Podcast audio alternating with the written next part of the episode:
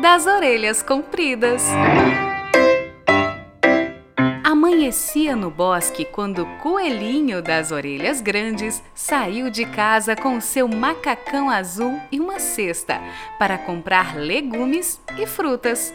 Saltando entre pinheiros e amoras, de onde começaram a sair passarinhos, cães e ratinhos para o ajudar nas compras, ele chegou à feira. Escolheu cenouras, alfaces e rabanetes para fortalecer os olhos e os dentes.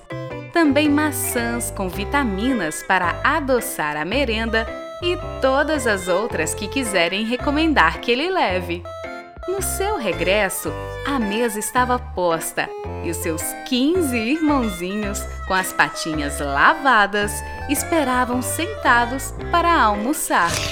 Depois de lavar as dentolas e dormir a cesta, saíram, como recompensa, para brincar com seus amiguinhos, os bichinhos, as aves e os insetos do bosque.